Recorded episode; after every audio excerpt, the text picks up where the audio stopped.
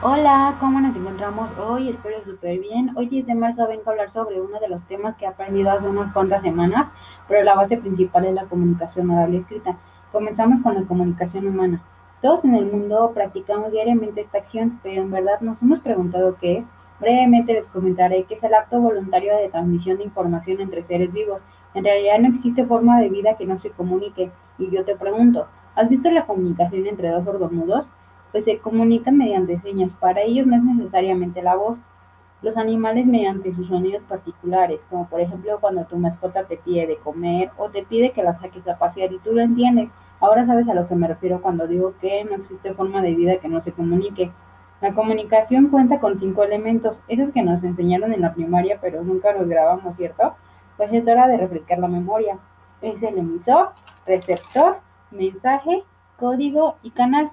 Después de la comunicación humana existe la comunicación oral y es la transmisión de información entre dos o más individuos a través del habla. También es la comunicación oral.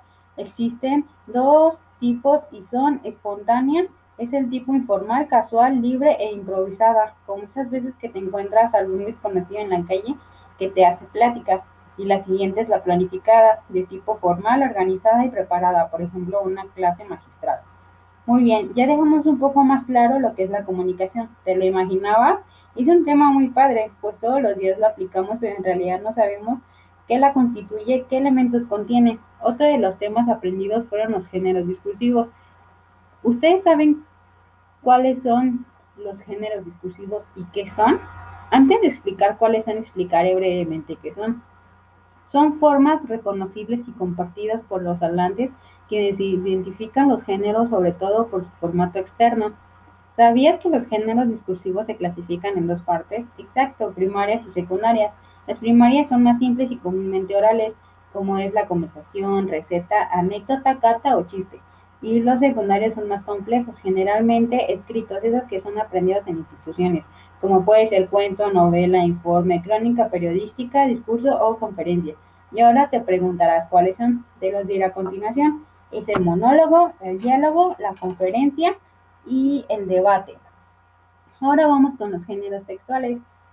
Los textos son las formas orales escritas mediante los que los seres humanos nos comunicamos, como puede ser el resumen, la narración, el ensayo, la tesis.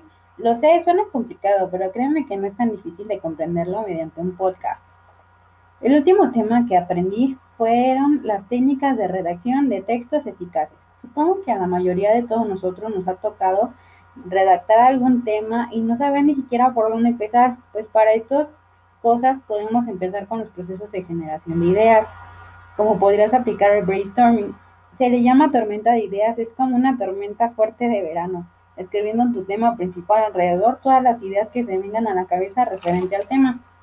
Existe también el modelo estrella y conforma las siguientes preguntas. ¿Quién, dónde, cuándo, por qué, cómo, cuántos, qué? Y así llegar el control de la información siendo escrita correctamente. Otra técnica es la del cubo, llenando a cabo los siguientes pasos. Analízalo, relaciónalo, compáralo, descríbelo, argumentalo y explícalo y aplícalo.